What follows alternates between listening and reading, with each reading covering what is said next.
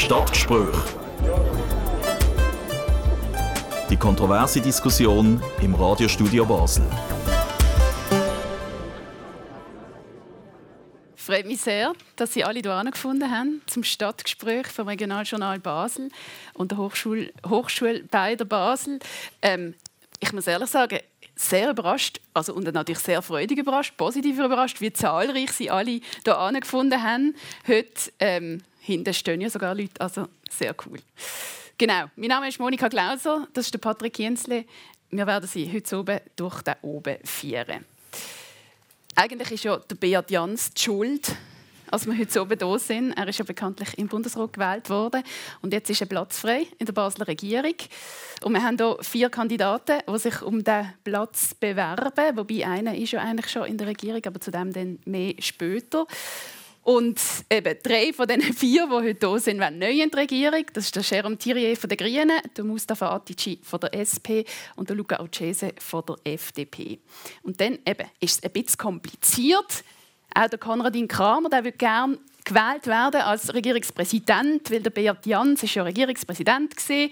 und dann wird wieder ein Platz frei werden und darum haben wir dann wieder drei Kandidaten, die auch werden Regierungspräsident werden und das ist eben der Konradin Kramer, LDP, jetziger Erziehungsdirektor, der Jerome Thierry Grini und der Mustafa Atici von der SP.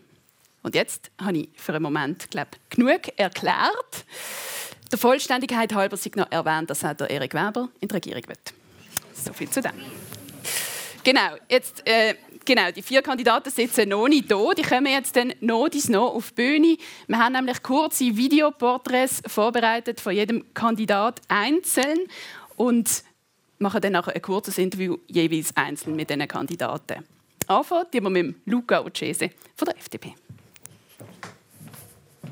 Der Luca Urcese ist Jurist, 37 Jahre alt und kandidiert für die FDP er hat schon mit 16 bei den Jungfreisinnigen angefangen politisieren, ist heute Grossrot und schafft und Steuerexperte bei der Handelskammer bei der Basel. Luca Orcese betont immer wieder seine italienischen Wurzeln. Die Eltern sind Secondos. Der Migrationshintergrund, wie wichtig ist das Argument? Ich habe es bis jetzt eher als untypisch empfunden zu Basel, dass man sie Hintergrund speziell herausstreichen, sei jetzt der besonders baslerisch oder eben nicht. Es geht für mich nicht darum, ob wir der erste Mustafa oder der erste Luca in der Basler Regierung haben, sondern wir müssen die beste Person haben, äh, die geeignet ist, die Aufgaben, die ein Regierungsamt mit sich bringt, zu erfüllen. Der Luca Urcese wird von allen bürgerlichen Parteien unterstützt. Und natürlich wird er sich wie alle Kandidaten ins rechte Licht drücken. Bei einem Fotoshooting mit Jungfreisinnigen in einem Atelier. Also wir haben mal gesagt, in einem Wahlkampf darf man an vielen Orten sparen, aber bei den Fotos auf gar keinen Fall. Noch beim Coiffeur? Selbstverständlich auch noch beim Coiffeur gesehen und äh, wie sich heute gehört, dass er auch noch auf Social Media postet, damit es auch jeder weiß.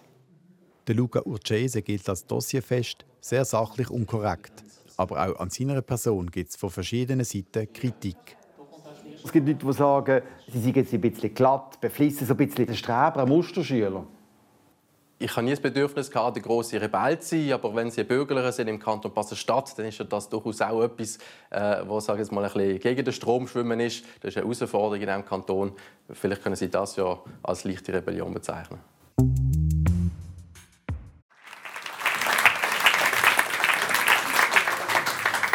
Sind Sie heute beim Coiffeur Heute nicht, aber es ist noch nicht so lange her. Gut. Luca Cese wenn ich Sie als Berufspolitiker bezeichne, sind Sie einverstanden? Nein, ich bin nicht einverstanden. Ich setze mich natürlich äh, in meiner beruflichen Tätigkeit mit Politik auseinander, aber ich bin ich arbeite in einem Wirtschaftsverband. Ich mache mich für die Interessen der Wirtschaft stark. Ähm, das ist primär ein Netzwerkjob, ein Interessenvertretungsjob. Bürgerlich haben Sie aber nicht so gerne, wenn Sie als Berufspolitiker bezeichnet. Warum eigentlich nicht? Weil ich glaube, äh, unser Land baut auf ein Milizsystem aus. Es ist wichtig, dass sich äh, Menschen im Rahmen von ihrer Möglichkeiten für die Gesellschaft engagieren. Sei das in der Politik, sei das für die Gesellschaft, im Sozialbereich, äh, jedem Rahmen von seinen Möglichkeiten. Unzweifelhaft ist, dass Sie Jurist sind. Ähm, es hat in der Regierung zu Basel schon vier Juristinnen und Juristen, mit ihnen waren es fünf von sieben. Warum soll so ein einseitig zusammengesetztes Gremium gut sein? Ich glaube, auch wenn wir alle den gleichen Beruf oder den gleichen Ausbildungshintergrund haben, haben wir doch alle unterschiedliche Hintergründe, was wir so an beruflichen Erfahrungen mitbringen. Ähm, Und von dem her sehe ich da eigentlich kein Problem. Also man muss keine Anti-Juristenquote einführen. Sagt der Unternehmensberater McKinsey in einer Studie, dass divers zusammengesetzte Teams leistungsfähiger sind. Wie tragen Sie zur Diversität in der Regierung bei? Auf verschiedene Arten. Ich wäre, wenn ich es jetzt richtig im Kopf habe, der Jüngste in diesem Gremium. Ähm, aber sicher auch von meinem, von meinem Hintergrund. Das ist vorher im Beitrag ein bisschen angesprochen worden. Ich bin, äh, äh, meine Familie kommt ursprünglich aus Italien. Ich bin dritte Generation hier. Das ist sicher auch etwas, was mich auszeichnet der Regierung. Es fällt auf, dass Sie sich anders als die zwei linken Regierungsratskandidaten nicht bewerben für das Regierungspräsidium, sondern nur, nur in Anführungs- und Schlusszeichen als Regierungsrat. Ist das, weil Sie sich das Präsidium nicht zutrauen? Nein, das ist nicht das Thema, sondern das Thema ist, es ist anspruchsvoll, in ein Gremium hineinzukommen und gerade Präsident zu sein. Ähm, und da haben wir jetzt, der Konradin Kramer und ich, eine gute Lösung gefunden. Ähm, der er mit sehr viel Regierungserfahrung, die er mitbringen mit der Fähigkeit, wissen, wie das Gremium funktioniert und dass ich dann die Möglichkeit habe, die frei werdende Position in der Regierung äh, zu übernehmen, das hat uns ein sehr gutes Angebot für die Bevölkerung gedacht. Danke, Luca Cese, für den Moment. Sie dürfen gerne Platz nehmen. Sie haben noch freie Wahl, wo Sie gerne möchten sitzen möchten. Dann der Film ab für den Mustafa Atici. Der Mustafa Atici ist Gastrounternehmer und Berater, 54 Jahre alt und kandidiert für die SP. Er betreibt im St. Jakobspark drei Essstände. In Istanbul hat er Industrieingenieur studiert und ist mit 23 für ein weiteres Studium nach Basel gekommen. Der kurdische Alevit war der erste Regierungsrat, der in der Türkei aufgewachsen ist. Dieser Migrationshintergrund, ist das jetzt ein Vorteil für die Wahl? Also politisch ist sicher Vorteil. Es ist ein Vorteil, dass ich dann viele Menschen ähm, mitnehmen kann. Also viele, wenn man in eine Schulklasse äh, schaut bei unserem Kanton, äh, über äh, fast 60, 70 Prozent haben einen Migrationshintergrund, deren Probleme zu verstehen und auch diesen mitzunehmen, wird ein sehr großer Vorteil sein. Ein Sohn und andere von der Familie helfen im Stand mit. Der Gastrounternehmer selber schafft auch fast an jedem Match und gönnt sich immer ein Kebab. Was haben Sie lieber, Döner oder Dürüm? Döner, auf jeden Fall, ja. Warum? ja, mit dem Sandwichbrot gefällt es mir besser als Fladenbrot, ja. 16 Jahre war der Mustafa Atici Grossrot, dann vier Jahre Nationalrat bis zur Abwahl letzten Herbst. Jetzt, bei der Regierungsratswahl, kommt Kritik auf wegen seiner Spruch. Wenn der eine oder andere sagt, ja, Mustafa Atisch kann nicht perfekt Deutsch, dann soll ich zu Hause reden, soll ich nichts unternehmen, soll ich nicht Verantwortung übernehmen. Also wir, niemand von uns ist im Leben äh, perfekt in allen Bereichen unterwegs. Wir sind unterschiedlich. Und es ist auch toll, dass wir unterschiedlich sind. Hauptsache ist Wille, etwas zu gestalten, etwas zu ändern. Mustafa Atici. Auf die Bühne, sehr gerne.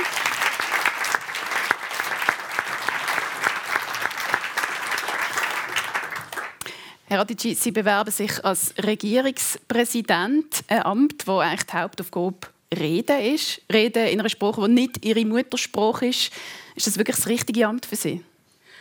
Also repräsentieren finde ich äh, wichtig, aber für mich äh, gestalten ist äh, auch sehr wichtig.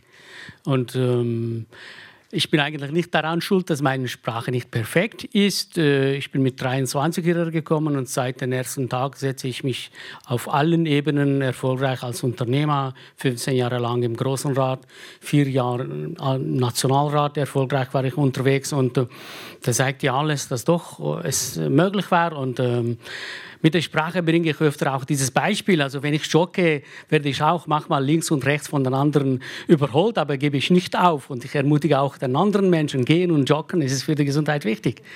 Ich übernehme gerne die Verantwortung.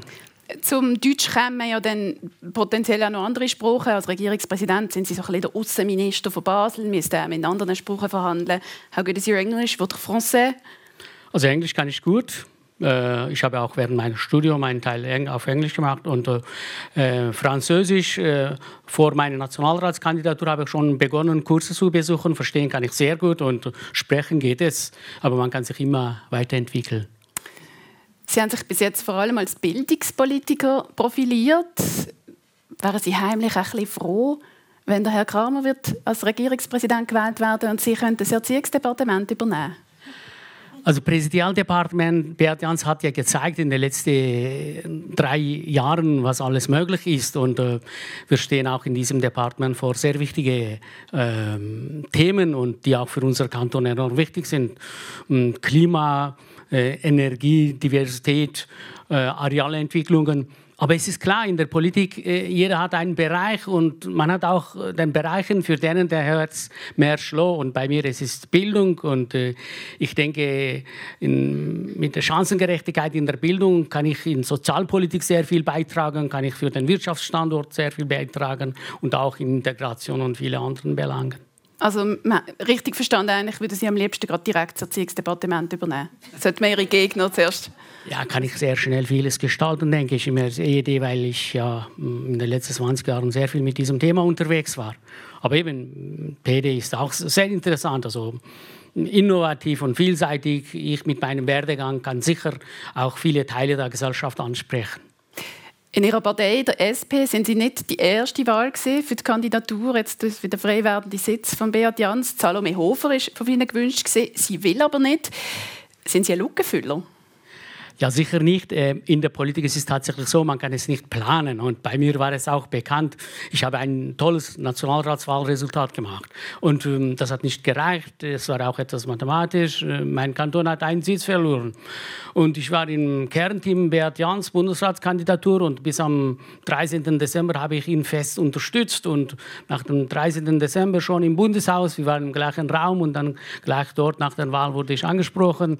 Und es war dann plötzlich eine andere Dynamik. Ja, ich äh, politisiere gerne und äh, bin ich weiterhin äh, unterwegs mit der Politik. Und dann habe ich mich mit meiner Familie ernsthaft ausgetauscht, ja, was auf sie kommt und für was soll ich bereit sein. Ein Jahr Wahlkampf und dann nächstes Jahr auch wieder ein Jahr Wahlkampf. Und äh, man hat gesehen, doch, ähm, dass ich machen kann. Wissen Sie, ähm, äh, es ist so bei mir, äh, zwei Tage nach den Nationalratswahlen, 24. Oktober, Dienstagmorgen, stehe ich auf. Meine Frau hat mich gefragt, ja, Mustafa, was ist heute dein Programm? Ich habe gesagt, ich gehe heute nach Winterthur.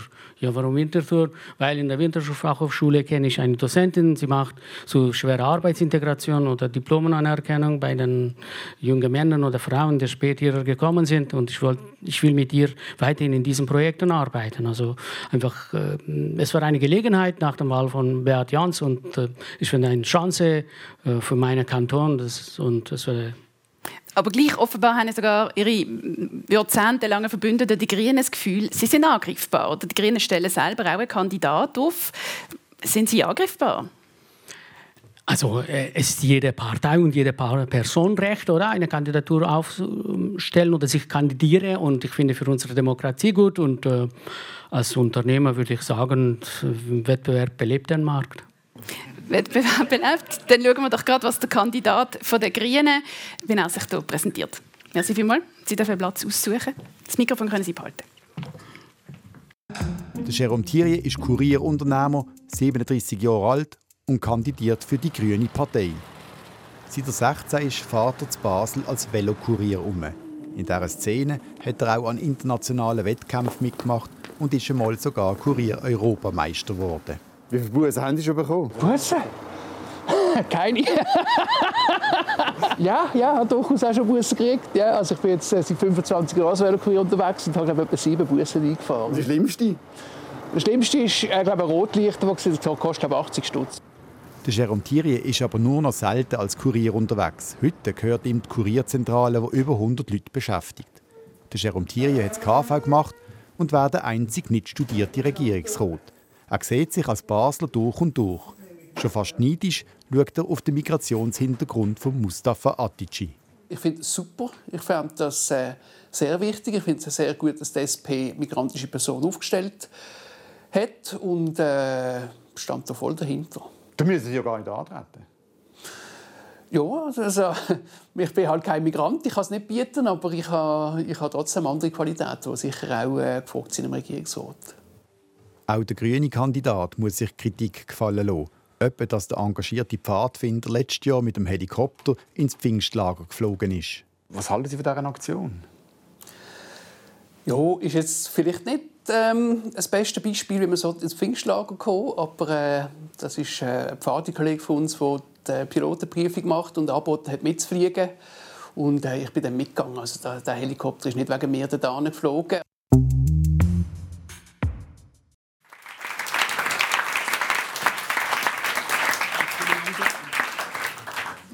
Wollen Sie über Helikopter reden? Nein.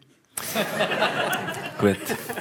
Dann reden wir über etwas anderes. Ihr ein Gegenkandidat ist äh, amtierender Regierungsrat, ein anderer ist ehemaliger Parteipräsident, ein dritter ist ehemaliger Nationalrat. Ist da Ihr eigener politischer Rucksack nicht ein bisschen gar dünn im Vergleich?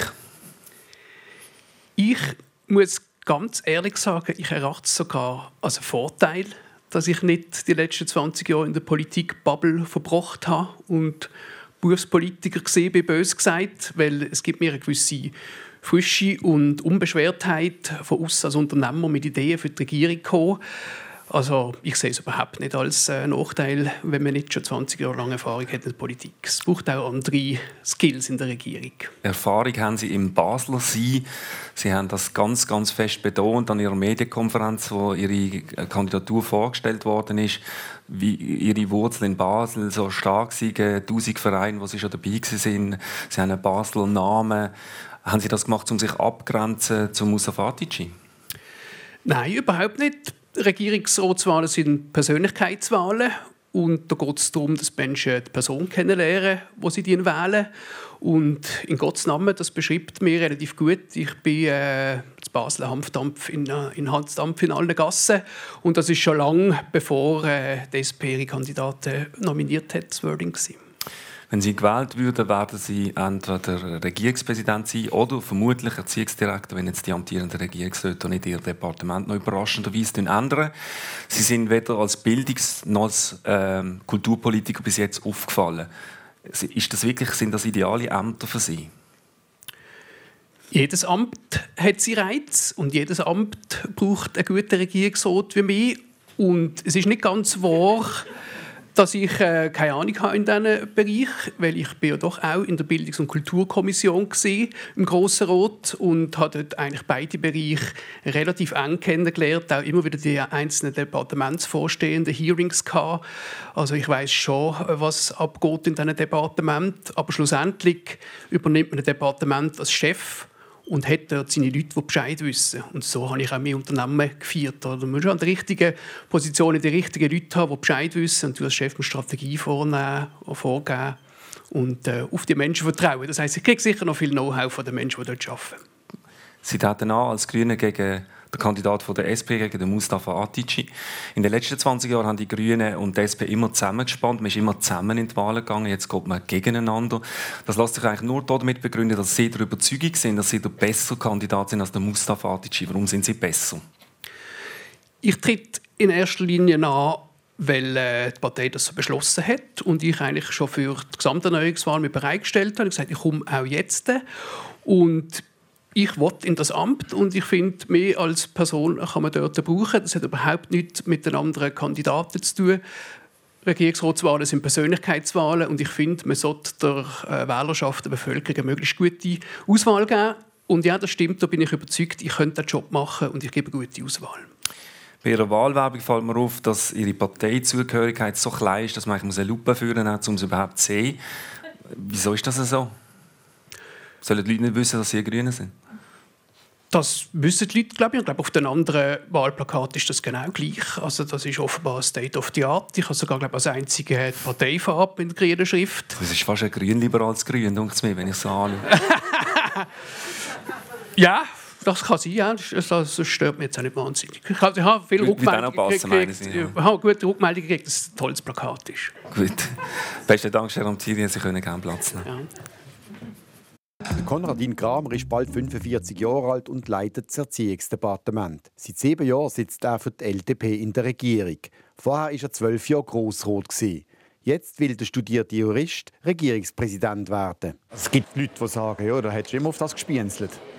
Nein, man kann ja so eine Regierungslaufbahn nicht planen. Was ich immer im Auge habe, ist, ein Departement zu wechseln. Ich finde, acht Jahre einem Departement an für sich eine sehr gute Zeit für das Departement, damit es auch dort wieder einen Wechsel gibt, aber auch für einen selber, dass man aus der Komfortzone rauskommt. Als Erziehungsdirektor hatte Konradin Kramer dann auch immer noch Zeit gehabt, nebendran an der Uni Vorlesungen zu geben, eine Habilitation zu machen oder wie 2021 ein Buch zu schreiben. Und das natürlich auch gerade noch über die sozialen Medien zu bewerben. Herzlich willkommen zu Kaffee mit Kramer. Heute zum Thema Ich habe dann mal ein Buch geschrieben. Mit dem Titel In die Politik gehen. Tipps für den Nachwuchs. Man muss ja als Politiker auch medial wahrgenommen werden. Entsprechend ist dann die Versuchung groß, halt einmal irgendetwas zu sagen, in der Hoffnung, dass es, dass es nicht komplett ähm, unsinnig ist. Und für Schweiz aktuell hat er damals auch gerade noch aus seinem Buch vorgelesen. Talkshows solltest du mit Soundbeds vorbereiten, mit fertigen, kernigen Sätzen, die du sagen wirst, egal was der Moderator von dir will. So halten es alle Gäste in Talkshows. Aktuell habe ich aber keine Nebenbeschäftigungen, sondern will jede freie Minute mit den Kindern verbringen, sagt Konradin Kramer, als nett und strebsam gilt. Können Sie einmal verrückt werden? Ja, natürlich kann ich verrückt werden. Äh, ich glaube, ja, ich habe eine dreieinhalbjährige Tochter und eine anderthalbjährige Tochter, die treiben einem ab und zu zum Wahnsinn. Probiere ich immer ruhig zu leben, bleiben, wie es in der Erziehungsratgeber steht, aber das klingt logischerweise nicht immer.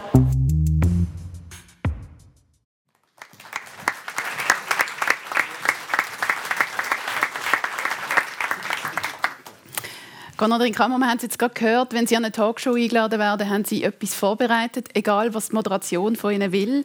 Ich würde Ihnen sonst jetzt 20 Sekunden geben, können Sie die Soundbites loswerden? als ich das geschrieben habe, dass nicht Journalistinnen und Journalisten so provoziert wie so etwas. Aber es ist natürlich so, als Politikerin, als Politiker gehen Sie an so einen Anlass und überlegen sich vorher, was sie gerne loswerden wollen. Also sind Sie jetzt schon losgeworden oder brauchen Sie noch schnell? Können wir sonst, kann ich sonst meine Fragen mal bringen? Gerne. also, Sie sind ja jetzt haben ja schon mehrere Möglichkeiten gehabt, um ins Präsidialdepartement zu wechseln. Sie hätten vor vier Jahren wechseln, vor acht Jahren. Warum jetzt plötzlich? Also vor acht Jahren bin ich angetreten und ich habe mir nicht getraut von null auf Chef ich finde, das ist nicht ein guter Weg, sondern es lohnt sich zuerst einmal, so ein Regierungsamt und ein Regierungsteam kennenzulernen. Vor vier Jahren hätte ich können antreten, aber da bin ich erst vier Jahre in meinem Departement gewesen. Ein erstes Jahr braucht man, um mal sich frei schwimmen und frei schaufeln. Dann hat man hoffentlich ein paar erste Jahre, die man gestalten kann. Bei mir war es dann in der Pandemie. Gewesen. Ich habe mich ganz schlecht gefühlt, das Departement zu verloren, schon nach vier Jahren. Das entspricht nicht meinem sage jetzt mal, meinem politischen oder meinem Arbeitsethos?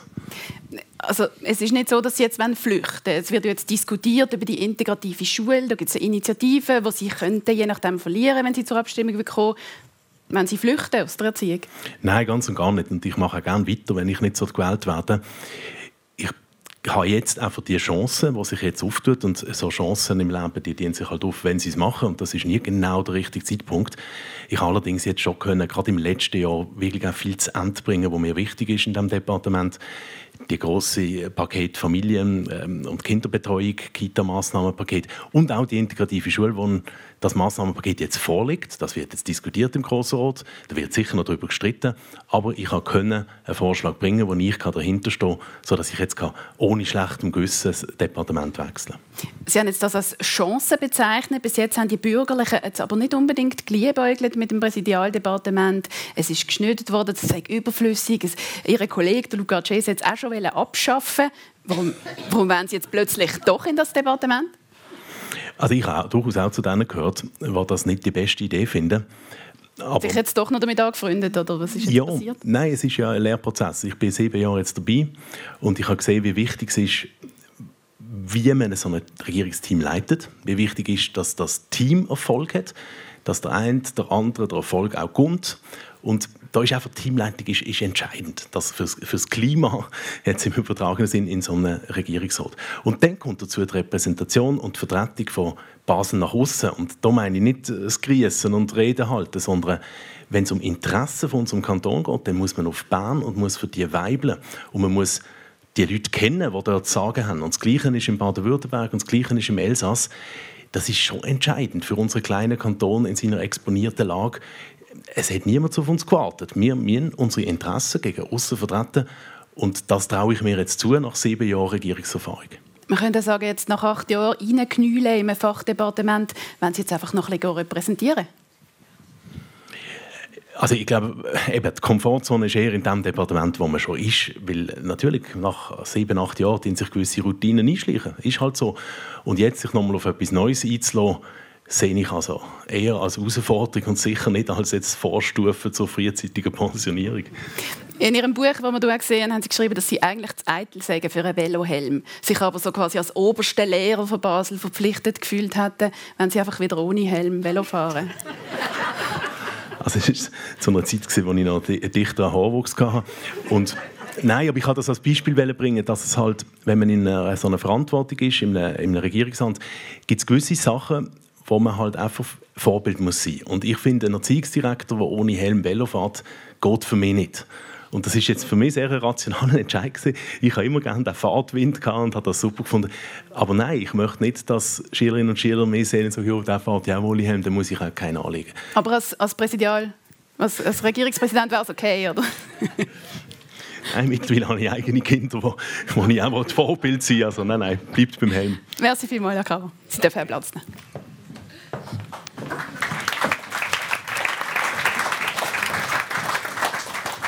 Gut, dann haben wir uns alle warm geschwätzt, würde ich sagen, und äh, können einsteigen in die Diskussion in der ganzen Runde. Es geht bei der Wahl am 3. März auch um politische Mehrheitsverhältnisse. Luca Cese, wenn Sie gewählt würden, dann hätten die Bürgerlichen die Mehrheit in der Regierung, das erste Mal wieder seit 20 Jahren. Bei den Nationalratswahlen kürzlich haben die Bürgerlichen zusammengerechnet etwa 40 Prozent der Stimmen gemacht.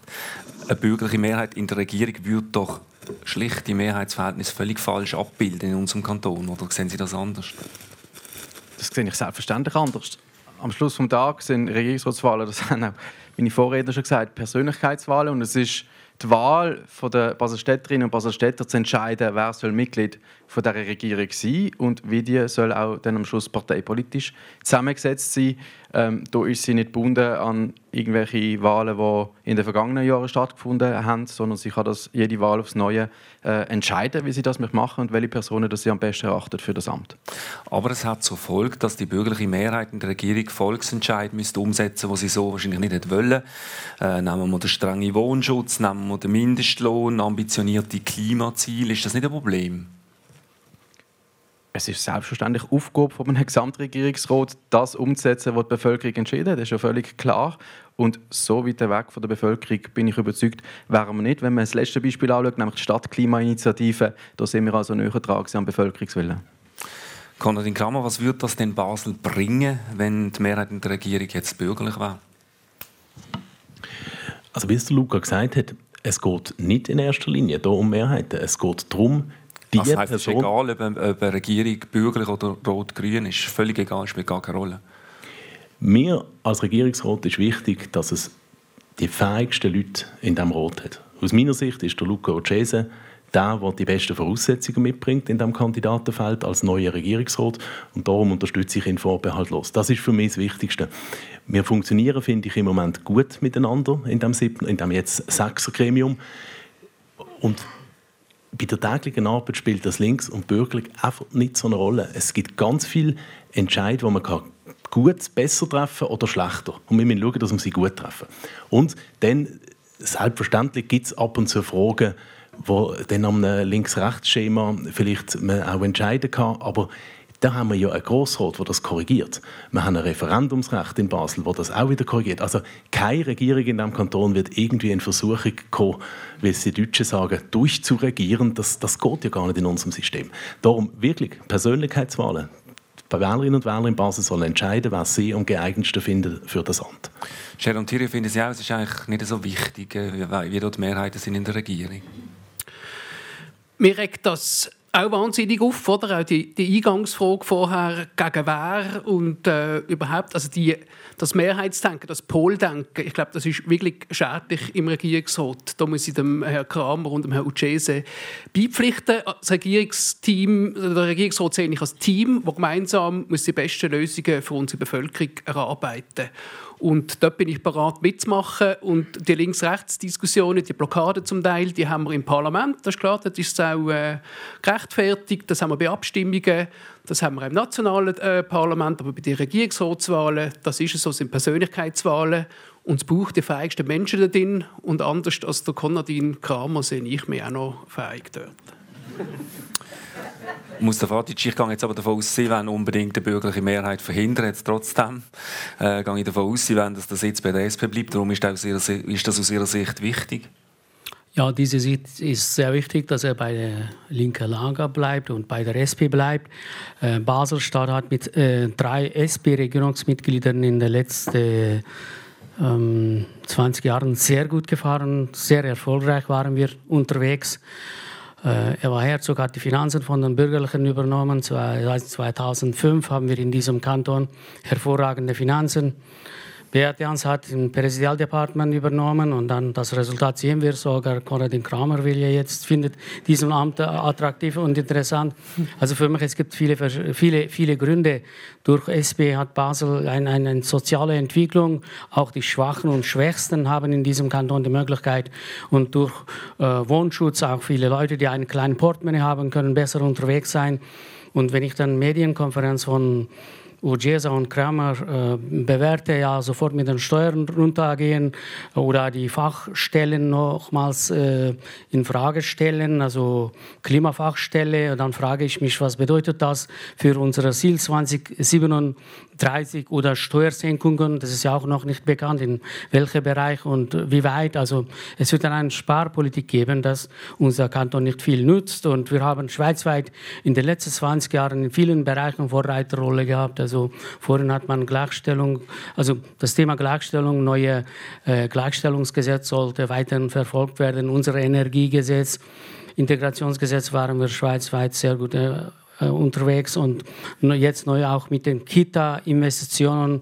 Das machen wir etwas enorm wichtig, natürlich auch durch äh, großer Druck der SP, ja, dass man auch in diesem Bereich endlich etwas gemacht hat. Also ich denke, es gibt sehr viele Gründe, wir haben jetzt keine rot-grüne Mehrheit und Sie haben vorhin richtig angesprochen, auch wenn man Parlamentszusammensetzung anschaut. Ich kann mir nicht vorstellen, jetzt im Oktober Zusammenarbeit mit der SVP 5 zu 2, was würde für unseren Kanton bedeuten? Also man hat vorhin gesagt, ja, Zusammenarbeit mit Baden-Württemberg, mit der Elsass und äh, mit Bern. Also dann, wir sollen als offene, innovative Kanton weiterhin unterwegs sein. Daher wäre dieser Sitz für unseren Kanton enorm wichtig. Wobei man muss sagen, 5 zu 2 Mehrheit war es ja nicht, weil wir haben dann noch den Keller, der zwischen den Blöcken steht. Das muss man glaube ich schon noch präzisieren. Luca Cese, äh, Sie würden sofort aber mit den Steuern, eben das wäre dann schon die bürgerliche Handschrift. Ja, also mir hat die Aussage jetzt ehrlich gesagt wahnsinnig aufgeregt. Oder jetzt tut man da schon mit der Sparkühle drohen und wenn wir etwas nicht machen in diesem Kanton in den letzten Jahren, ist es also wirklich sparen. Und wir haben im letzten Jahr ein breit abgestütztes Steuersenkungspaket gehabt. Das ist von der Bevölkerung mit riesiger Mehrheit angenommen worden. Und das haben wir uns können leisten. Und trotzdem steigen die Ausgaben vom Kanton weiter an. Also wir haben das geschafft, nicht nur mit, ohne Leistungsabbau, sondern mit einem Leistungsausbau. Und trotzdem haben wir die Steuern können senken. Und nach wie vor schreibt der Kanton hohe Überschüsse in dreistelliger Millionenhöhe. Nach wie vor, wenn wir jetzt anschauen, was die Hochrechnung ist vom Kanton, was der Regierungsrat voraussichtlich im März wird präsentieren nach wie vor sind das irgendwo Grössenordnung 250 Millionen Franken. Also der Kanton nimmt deutlich mehr Geld ein, als er zur Erfüllung von seinen Aufgaben braucht, trotz Ausgabenwachstum notabene in den verschiedensten Bereichen. Und ich finde es nicht als richtig, dass man einen Teil von dem Geld wieder an die Leute zurückgeben, die zu dem Überschuss beitragen. Gut, bevor wir noch ganz fest einsteigen, würde ich gerne ähm, hier weitermachen und über das Präsidialdepartement an sich diskutieren. Da würden wir jetzt sehr Uchese ein bisschen ausschließen. Ähm, und zwar mit den drei Kandidaten, die sich vor allem auf das bewerben. Also Sie können kurz Pause machen. Mir würde am Anfang einfach grundsätzlich interessieren, kurz von Ihnen, was, was macht ein guter Regierungspräsident aus, Herr Thierry? Ein guter Regierungspräsident muss ein guter Chef sein. Der leitet das Regierungsgremium. Der muss teamfähig sein. Der muss das Regierungsgremium können als Team voranbringen. Das heißt, es braucht äh, Soft Skills im äh, sozialen Bereich als, als Leader. Also der muss können sowohl gegen innen aber auch gegen außen die Leute mitnehmen. Also ich glaube, eine gewisse äh, Offenheit, eine gewisse Umgänglichkeit. Ich sehe auch eine grosse Aufgabe als Präsidial, also als Stadtpräsident, dass man noch bei der Bevölkerung ist, dass man noch bei den Leuten ist. Das höre ich immer, ja, die Politik, was macht die? Also viel Dialog auch mit den Menschen im Quartier. Das, äh, das ist eine Aufgabe. Und dann natürlich äh, auch ins Dreiland raus und nach Bern. Also dort sehe ich die, die zentralen Funktionen dass die Regierung funktioniert und dass man gut repräsentiert gegen außen. Und dann hat es auch noch ein paar äh, Fachstellen tatsächlich im Präsidialdepartement. Fachstelle Klima, wahnsinnig wichtig momentan. Äh, Gleichstellung, Kultur, also das sind wahnsinnig spannende Dossiers, die dort liegen und jetzt leider vermutlich auch ein bisschen brach liegen, weil es feierungslos ist, das Departement. Also man braucht da schon auch ein bisschen ähm, Management-Skills, um das wieder ins Rollen zu bringen dort, glaube ich. Genau, Sie sprechen so, als Regierungspräsident ist man für einen Haufen Sachen zuständig.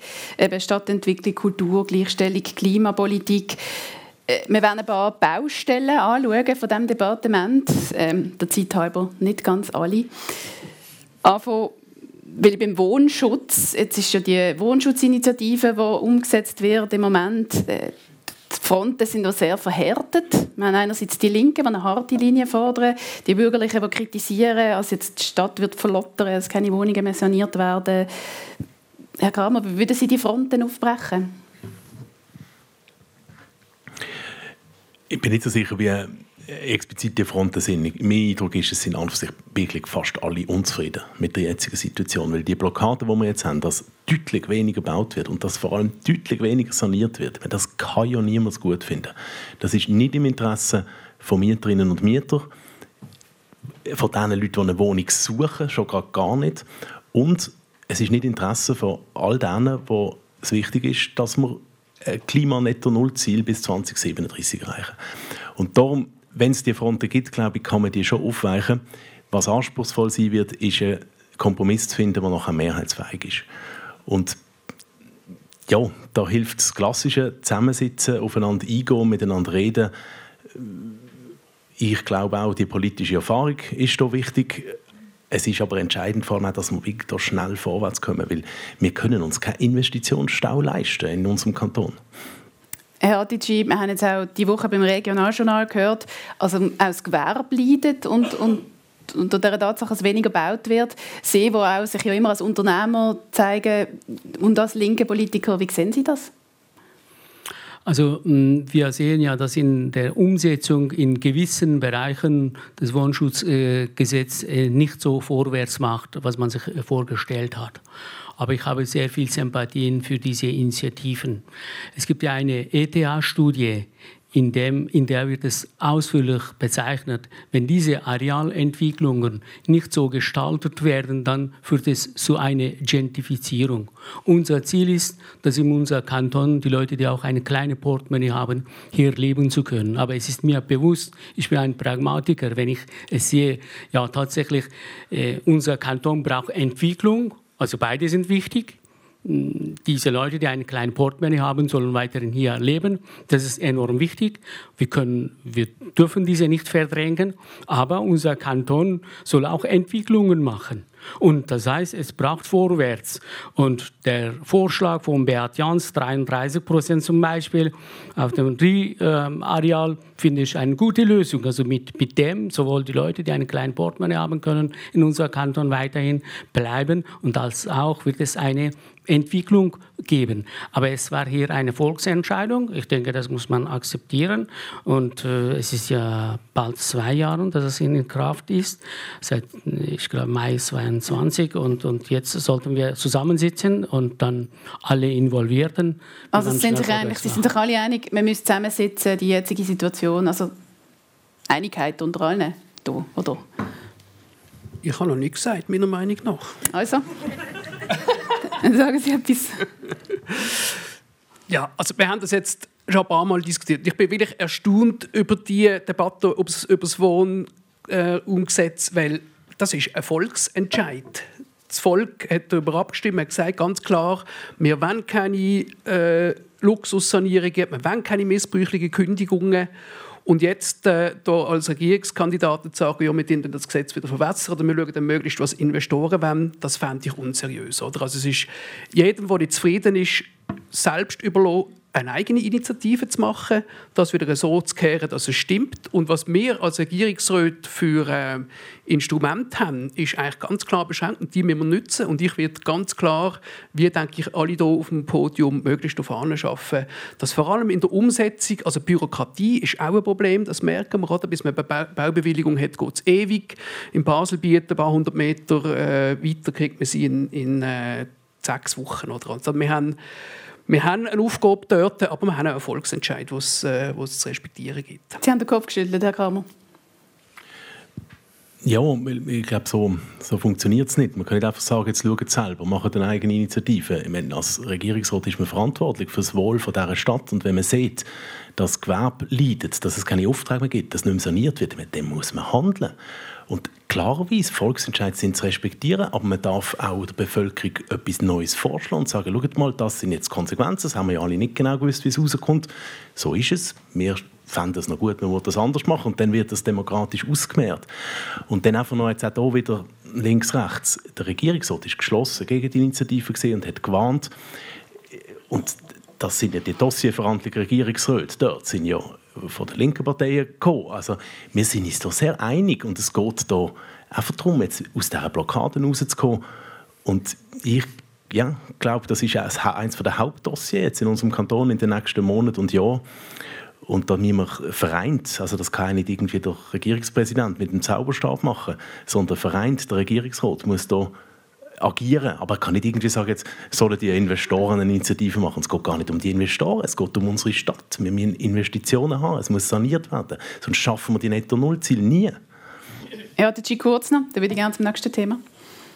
Also ähm, ich denke natürlich, äh, man soll auch mit den Vorschlägen kommen, zum Beispiel bei energetischen Sanierungen. Es ist klar natürlich, man, man sieht, wie es, finanzieren, wie es finanziert werden kann, damit das auch Leute weiterhin die Mieten bezahlen zu können. Und dort hätte ich einen Vorschlag, ein, ein Drittel sollte der Staat übernehmen, ein Drittel der Mieter und dann ein Drittel Vermieter. Aber wenn man alles äh, auf Mietern abwälzen will, das funktioniert nicht. Ich kenne Beispiele, dass sie dann plötzlich 600 Franken mehr Mietzinse zahlen müssten. Also das, das geht nicht. Also das heißt, diesen Menschen, ja tut mir leid, dann ihr könnt nicht mehr in diesem Kanton leben und das geht nicht natürlich. Ja, also wir müssen wirklich vorsichtig sein und für äh, energetische, ökologische Sanierungen hätte ich auch konkrete äh, Rezepte, aber das muss immer breit abgestützt sein, wie es der äh, Kramer schon gesagt hat. Als nächstes würde ich gerne ein anderes Haus anschauen, das K-Haus auf dem Kaserneareal. 45 Millionen Franken hat der Kanton investiert. Äh, ein Prestigebau, aber ein Töteletchen, kann man sagen. Es funktioniert nicht recht. Das Restaurant, das hat einziehen ist nicht eingezogen. Der Veranstaltungssaal wird kaum genützt. Was soll passieren mit dem K-Haus? Also ich denke, dass es eine Auslegeordnung braucht. Und man soll auch bei dieser Auslegeordnung mit den Leuten zusammenarbeiten, die auch von dem Fach kommen. Also ich kann mir nicht vorstellen, man baut so ein großes Haus mit so vielen äh, Gastronomielokalen und ohne eine äh, funktionierende Lüftung. Aber ich will da, wäre, da würden Sie sich ja auskennen, oder? Als Gastronomieunternehmer, weil es die richtige Lüftung ist. Ja, also ich denke, es ist enorm wichtig natürlich, dass man, äh, ja, das, das gehört dazu. Und erst nachher, dann, wenn es nicht funktioniert, dann, dann kommt man mit der Reparaturarbeit. Das kostet uns mehr. Und was auch noch in diesem Areal wichtig ist, mehr Belebungsmöglichkeiten. Aber man soll diese Möglichkeiten oder Angebote auch für die Leute, die tatsächlich dort leben, auch das in Betracht ziehen. Wie können auch diese Leute dort äh, dabei sein und auch mitgestalten zu können? Und es ist äh, sonst für das weiterhin zwei, drei Jahren, wär, jetzt werden wir eine Nachkreditbewilligung. Ich bin nicht dagegen. Man sollte es nicht stoppen, es sollte funktionieren, aber mit den Fachleuten zusammen sollte man schauen. Genau, es hat sich gezeigt, 3,5 Millionen Franken braucht es nochmal, obwohl das Haus eigentlich finanziell selbsttragend sein sollte. Man hat ein das Gefühl, das wird ein, bisschen ein schwarzes Loch. Wie, wie geht es da weiter? Herr Grammer? Ja, also man hat damals sicher zu viel versprochen. wie in vielen anderen Bauprojekten in dieser Zeit im Kanton. Das ist leider so. Ich glaube, ein Fehler, den man gemacht hat, ist, dass es ein bisschen ein Renommierprojekt war vom Präsidialdepartement inklusive die Vermietung. Oder wir haben in Basel-Stadt das Finanzdepartement mit Immobilien Basel-Stadt, wo ganz viele Liegenschaften vermietet und die wissen, wie es geht. Und dort haben wir gefunden, ja, nein, das ist aber Kultur und das tut jetzt das Präsidialdepartement vermieten. Und dann haben wir schauen, dass die Wasserfahrer auch noch Platz haben unten und der Boxclub. Und das ist schon von Anfang an irgendwie nicht gut aufgelesen. Und für mich ist das schon ein bisschen sinnbildlich und darum sage ich es jetzt auch, das Präsidialdepartement darf in dem Sinne nicht ein Selbstzweck sein, der sich profilieren muss, und darum ist es vielleicht auch gar nicht so schlecht, wenn der Vorsteher sich schon hätte profilieren können. Er hat fast seinen Hörner abgestoßen, hat in einem anderen Departement.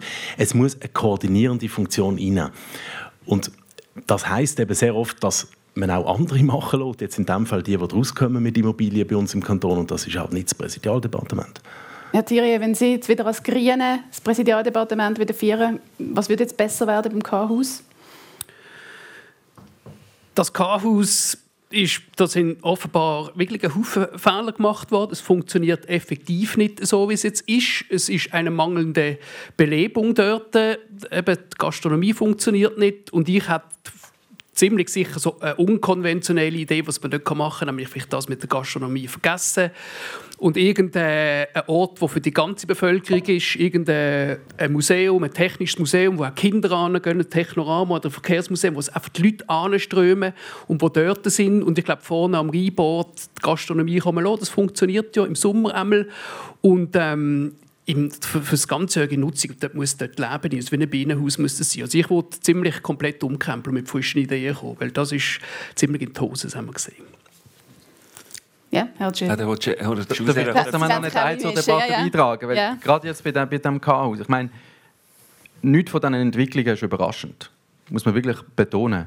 Ich war damals in der zuständigen Kommission, in der Bildungs- und Kulturkommission, und wir haben damals das Referendum ergriffen und wir haben gesagt, das Betriebskonzept wie das hier aufgeleistet ist, das wird nicht funktionieren. Es wird finanziell nicht aufgehen. Und das ist genau das, was wir jetzt sehen, was passiert. Das ist übrigens das Gleiche wie bei der Wohnschutzgesetzgebung. Auch dort haben wir gewarnt, machen das nicht, es gibt Probleme.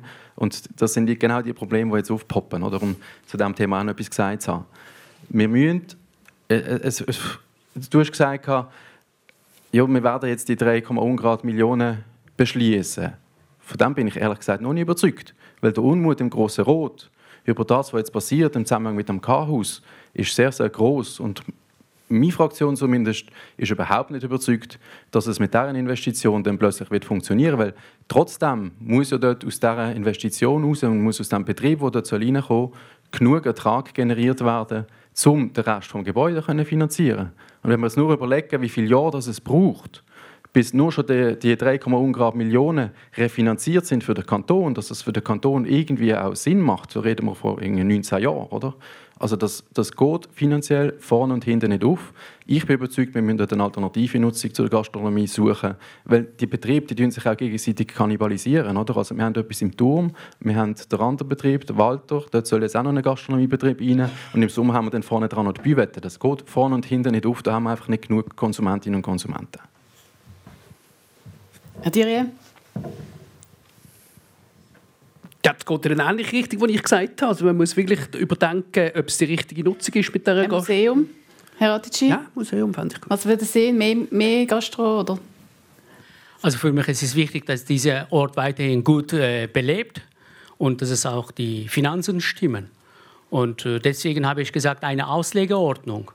Also ähm, in dieser Auslegeordnung sollte man natürlich weiter neue Ideen mit einbeziehen. Es ist ein Quartier, in, in dem viele Familien leben und im ganzen Areal treffen sich viele Menschen und ich könnte mir gut vorstellen, so eher eine offene Ort, dass das mehr Treffen und Austausch stattfindet. Aber jetzt auf äh, Anhieb kann ich äh, kein, kein Konzept bringen. Und übrigens Urgesa natürlich damals bei der Entwicklung, also Entwicklung als ein Kasernenareal, war FDPler dabei und auch jetzt in der Führung, in der Verwaltungsrat weiteren FDPler.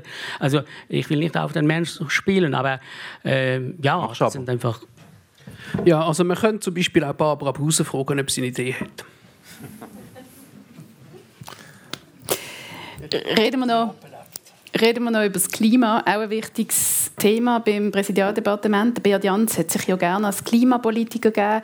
Er hat sich auch als Klimalocki mal bezeichnet. Äh, Konradin Kramer, was wäre Sie für einen Klimazug? Genau, das ist das Stichwort. Es muss ein Klimazug sein, nicht irgendein Loki, der Ein Bummler oder in der DGW? Nein, nein, ein Schnellzug. Weil wir haben den Volksauftrag bis 2037 netto null. Und ich nehme den enorm ernst. Der Regierungsrat hat vorgeschlagen 2040, auch ambitiös. Jetzt haben wir 2037, super ehrgeizig, aber es ist machbar. Nur jetzt geht es darum, nachdem wir die Klimastrategie geschrieben haben und verabschiedet haben, jetzt geht es um die konkreten Massnahmen. Jetzt müssen wir es auf den Boden bringen. Und das ist nicht etwas, was im Präsidialdepartement passiert, sondern in dem Fachdepartement. Was das Präsidialdepartement hier kann, ist gut koordinieren, schauen, dass das Thema prioritär auf der Agenda bleibt und dann in der ganzen Verwaltung geschafft wird daran. Herr Diria, Sie greifen ja explizit die SP an, jetzt mit Ihrem Wahlkampf und sagen, die Grünen in, in das Präsidialdepartement. Warum braucht es unbedingt eine Grüne im Präsidialdepartement?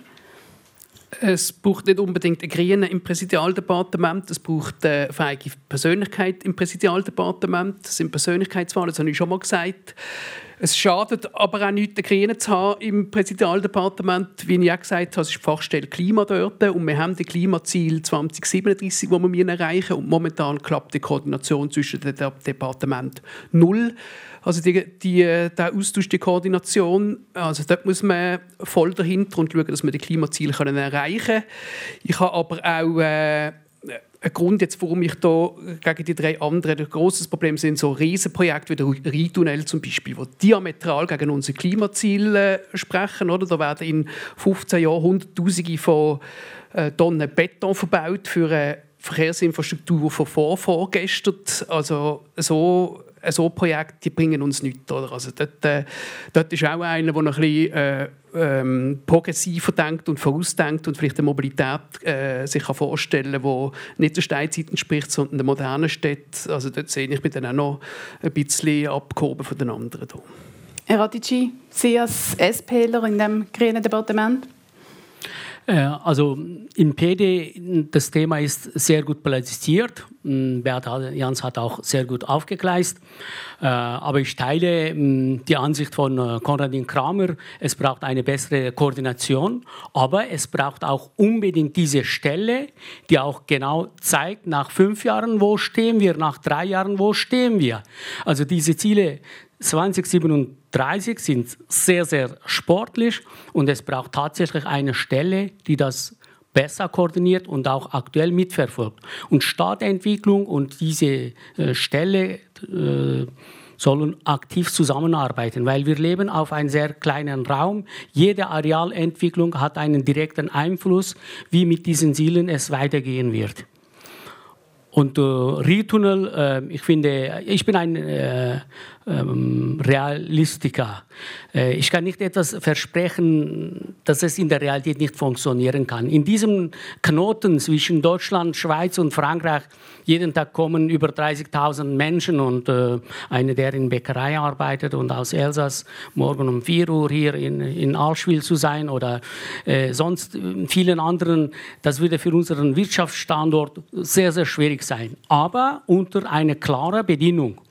Es, wir haben ja auch, die SP hat ja klare Maßnahmen vom Bund verlangt, wie weiter mit der Ostagenda.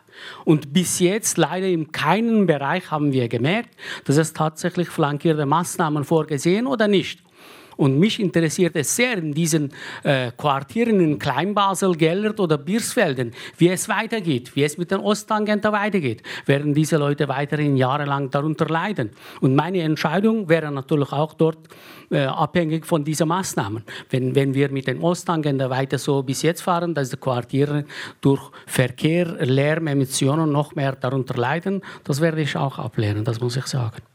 In die Verkehrspolitik gehen wir jetzt nicht in alle Tiefe noch rein, weil wir haben noch ein anderes Departement, das wir gerne noch ein bisschen intensiver besprechen Wir machen jetzt aber zuerst eine Lockerungsübung in Form von einem kleinen Quiz. Wir testen die Kandidaten für das Präsidium äh, über ihr Wissen die sie haben über das Departement und seine Themen. Und die Fragen sind ein bisschen knifflig. Also es ist nicht so schlimm, wenn sie dann mal eine nicht wissen, einfach, dass ich es gerade gesagt habe. Oh mein ähm, Gott. Das geht nicht um das. Mustafa Atic, ich fange bei Ihnen an. Wie viele Abteilungen hat das Präsidialdepartement? Wissen Sie das? Ähm, also ich kenne... Mikrofon. Ja, sorry. Ähm, Gleichstellung, Diversität, Kultur, übrigens enorm wichtig. Wir sind Kulturhauptstadt der Schweiz. Ähm, das Thema hm, Klima, ähm, Stadtentwicklung, die mir bekannt sind. Als Statistisches Amt, danke. gemeinsam, gemeinsam. Das ist eben so das Regierungsdenken. Oder? Man tut gemeinsam etwas erarbeiten. Genau. Also fünf, es sind fünf äh, Abteilungen tatsächlich. Äh, wir haben glaube ich, noch die Aussenbeziehungen haben wir noch vergessen. Die gibt es auch noch. Und das Klima ist keine Abteilung, aber ja. Aber gut. Jérôme Thierry, Thema Kultur. Wie heißt Chefin vom Ballett am Theater Basel? Johanna Meyer. Adolf, Adolf Binder.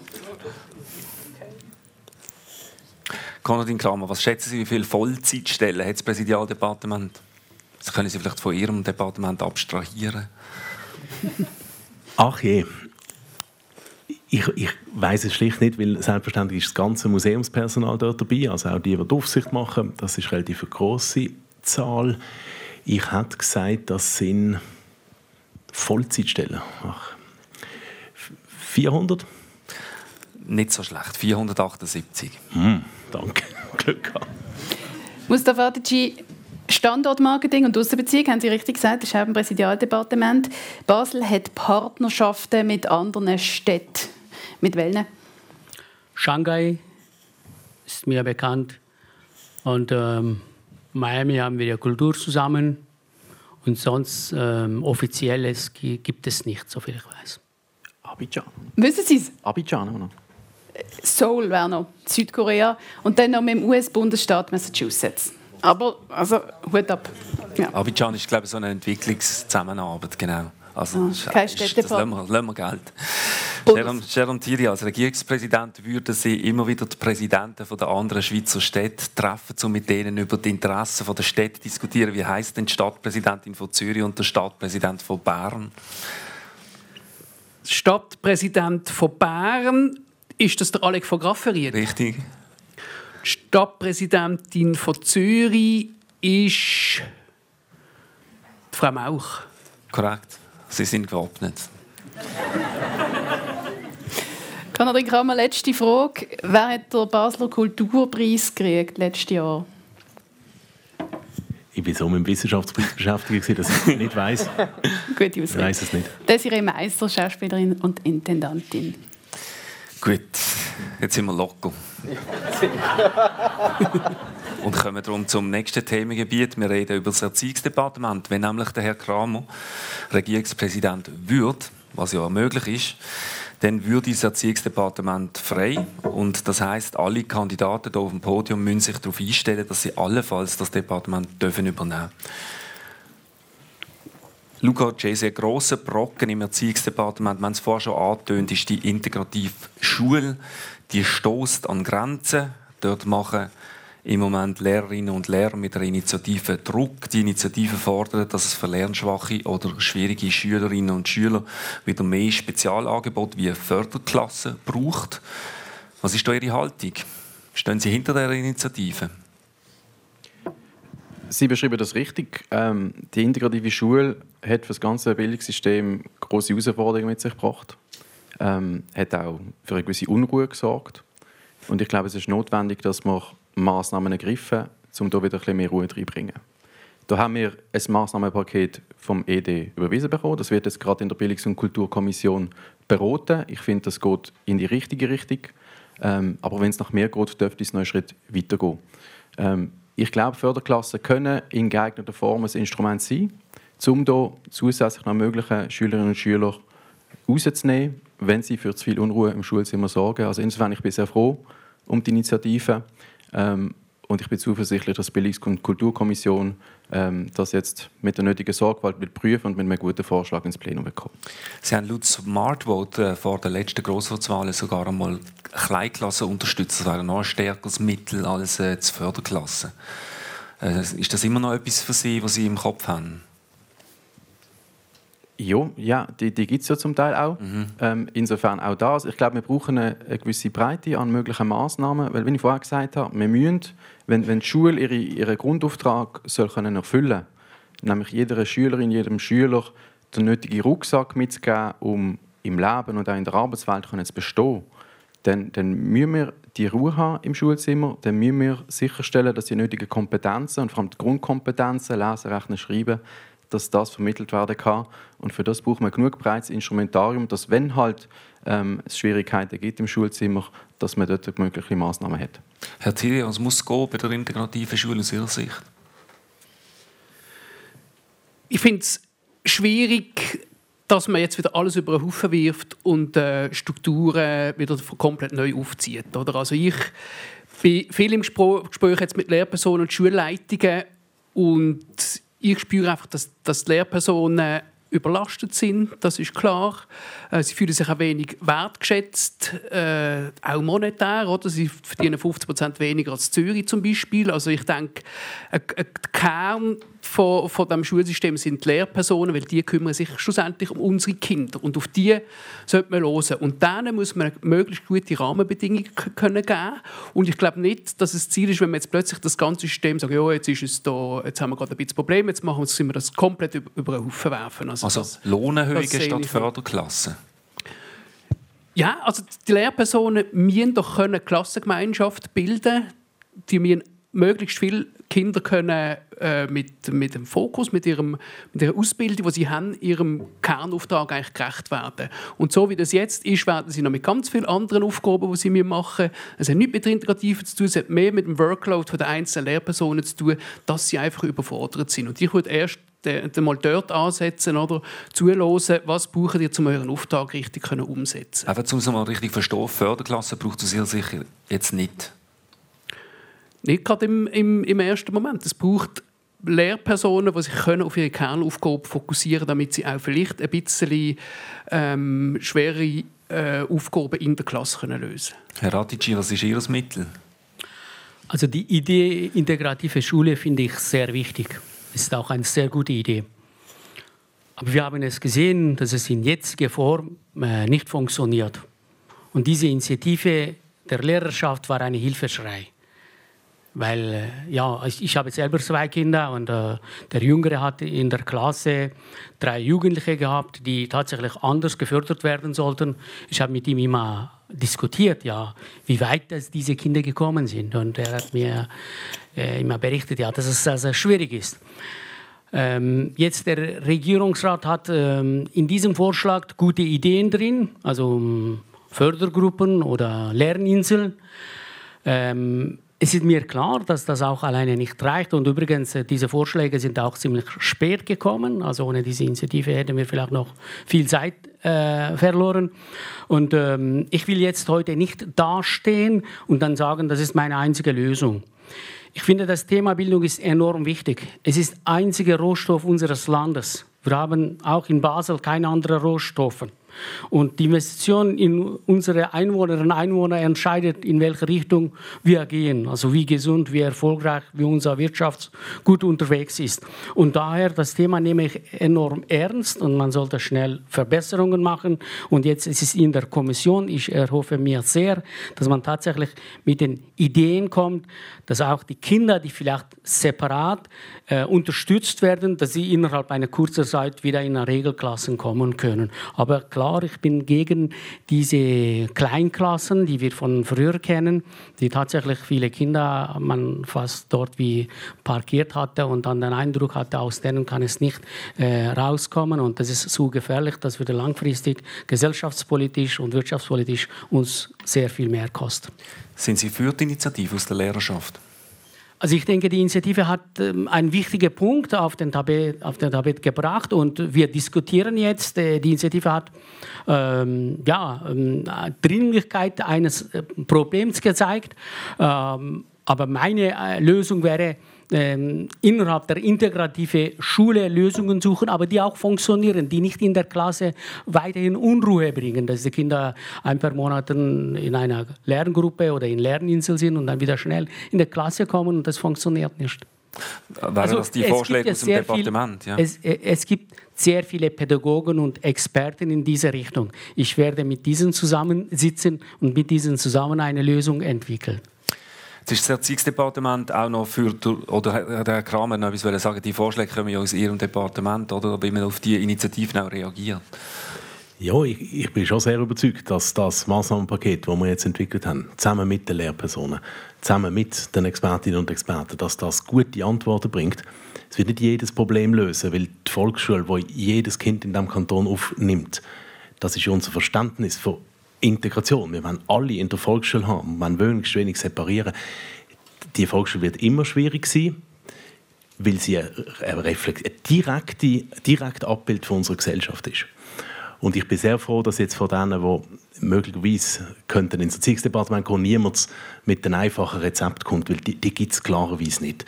Und dass man mit Lehrpersonen intensiv redet, das ist mir immer ein Riesenanliegen gewesen ich finde es toll, falls Sie gewählt haben, Herr Thierry, wenn Sie das auch machen. Sie werden dann aber merken, es sind 4'500 Leute und es sind nicht gerade 4'500 Ansichten über die Schule, aber sehr viele verschiedene.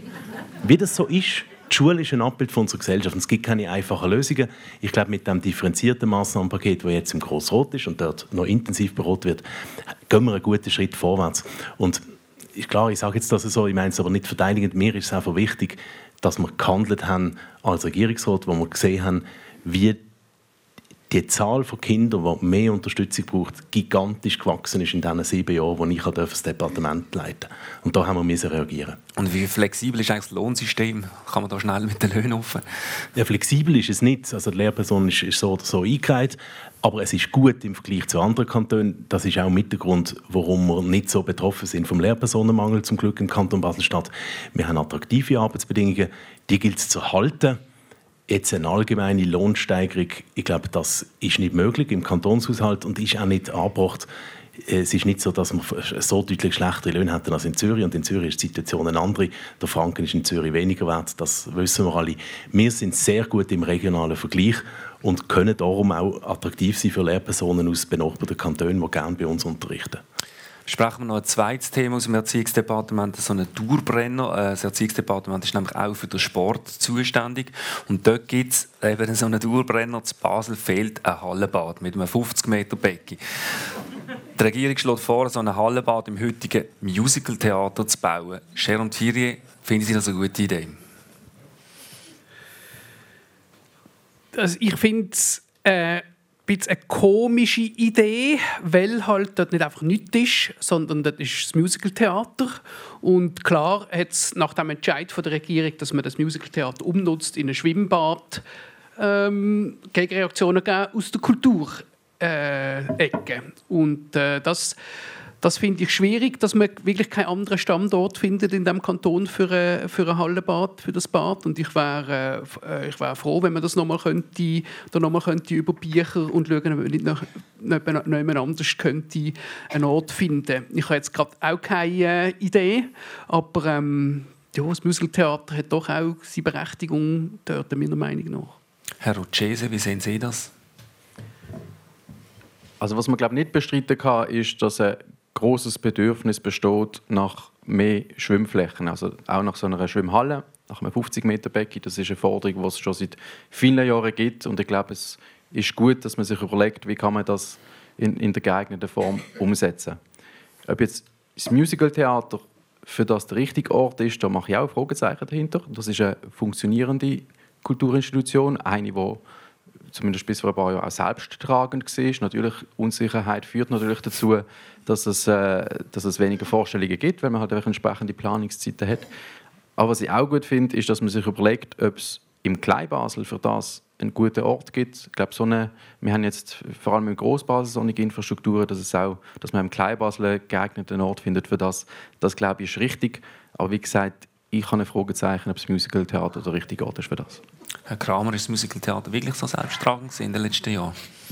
Nein, ich glaube, Luca, das ist, ist es nicht gesehen. Also, es ist, ja, ja, also es ist teilweise quersubventioniert aus Zürich und äh, ja, jetzt, also der Baurechtszins trägt ja nicht die Kosten von dem Gebäude. Aber wenn ich, wenn ich jetzt gerade schon das Mikrofon ja, ich habe. Ihnen das Mikrofon wir, haben, quasi, ja. wir haben jetzt mal die Idee gebracht vom Regierungsrat und es ist ja nicht irgendwie ein Entscheid, sondern es ist eine Idee. Mhm. Und wir haben das ein bisschen abstrakt geschildert, es wäre cool, da den Musical-Bart zu haben und das hat äh, ziemliche Reaktionen ausgelöst und jetzt muss man selbstkritisch sagen, es ist jetzt ein bisschen lang gegangen, bis jetzt, sie sind ja immer noch nicht da, die konkreten Vorschläge, aber sie kommen jetzt und wir werden seitens Regierungsrat also genau zeigen, was würde das kosten, so ein Musical-Theater, was würde die Sanierung vom Musical äh, Musical Bad, was wird die Sanierung vom Musicaltheater kosten, was gibt es eventuell für Alternativen, was ist das auf der Zeitachse.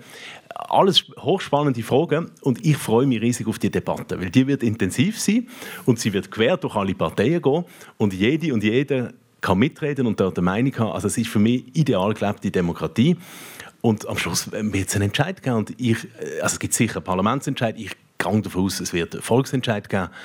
Und ich, bin, ich wage keine Prognose, wie der ausgeht, weil es gibt schon sehr gute Argumente für so eine Sportstätte in einem belasteten Quartier, wo mit dem ÖV so toll erschlossen ist, in einem unternutzten Gebäude. Also es gibt tolle Argumente, aber es gibt selbstverständlich auch andere Argumente und wir werden sehen, wie es rauskommt. Ich finde, das ist ein, gut, also ein gutes Beispiel, wie Demokratie in unserem Kanton funktioniert.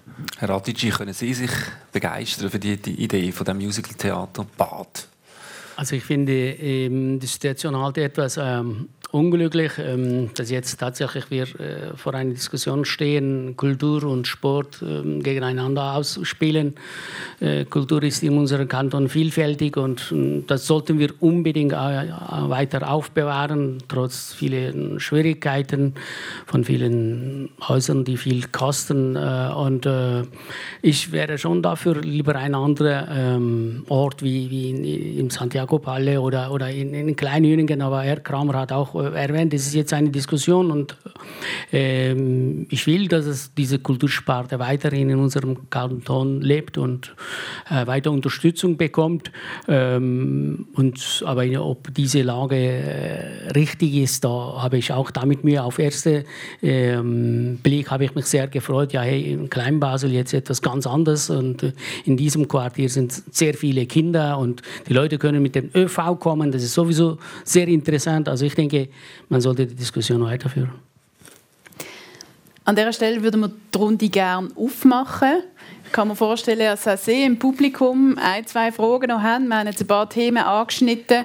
Es gibt natürlich noch ganz viel, aber wir schauen auch auf die Uhr und wir wollen nicht, dass Sie noch bis um zwei Uhr morgen hier sitzen Darum, wenn Sie eine Frage haben, können Sie die Hand ganz fest aufstrecken und dann kommt jemand mit dem Mikrofon zu Ihnen und dann stellen Sie sich am besten gerade vor mit dem Namen und tun am besten auch direkt die Person adressieren, die Sie wollen adressieren. Hat jemand eine Frage?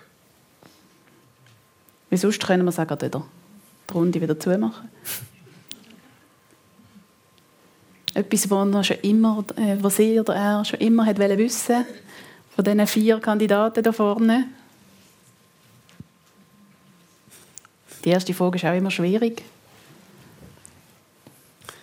Wir haben sonst noch etwas vorbereitet, oder? Oder kommt eine Frage? Ich sehe, ah, da, voilà. ich sehe da eine Hand. Also, mein Name, aha, mein Name ist Marlies Walter. Mich hat interessiert bei den Schulklassen.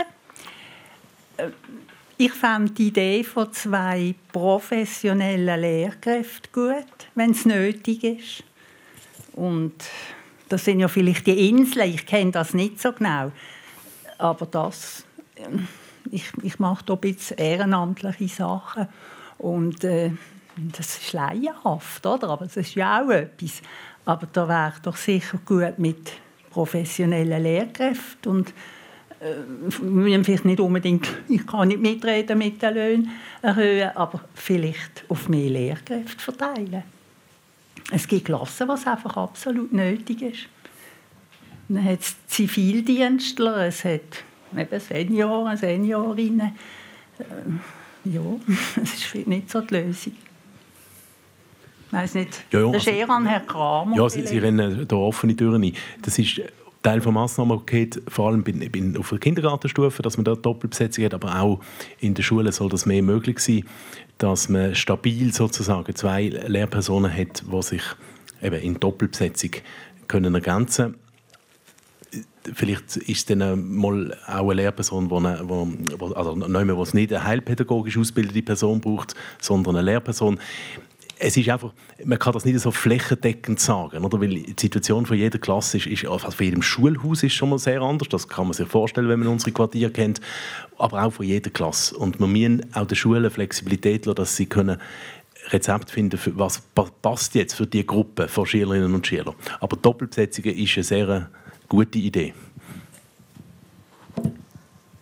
Gibt es sonst Fragen? Dort hinten sehe ich eine Hand. Guten Abend. Ähm, merci vielmals für die Ausführungen. Ich habe eine direkte Frage an den Herrn Uchese. Ich habe den Eindruck, Sie sind für mich so wie am entferntesten vom ED entfernt, vom Profil her. Und ich würde mich interessieren, was für Konzepte oder Visionen bringen Sie mit fürs ED, falls Sie würden reinrücken oder nachrücken. Ah, mein Name ist Endri Zadiku. Merci. Mir würde natürlich zuallererst mal interessieren, woher Ihr Eindruck kommt, dass ich so wahnsinnig weit weg bin vom, vom Erziehungsdepartement. Aber das können wir dann vielleicht später noch bilateral diskutieren. Das Erziehungsdepartement ist ja ein sehr breites Departement. Wir haben jetzt sehr viel von der, von der integrativen Schule geredet, aber es gibt noch ganz viele andere Themen. Ich kann ganz grundsätzlich anfangen, ich habe das vorher mal in einem Votum gesagt und das gerne noch mal wiederholen.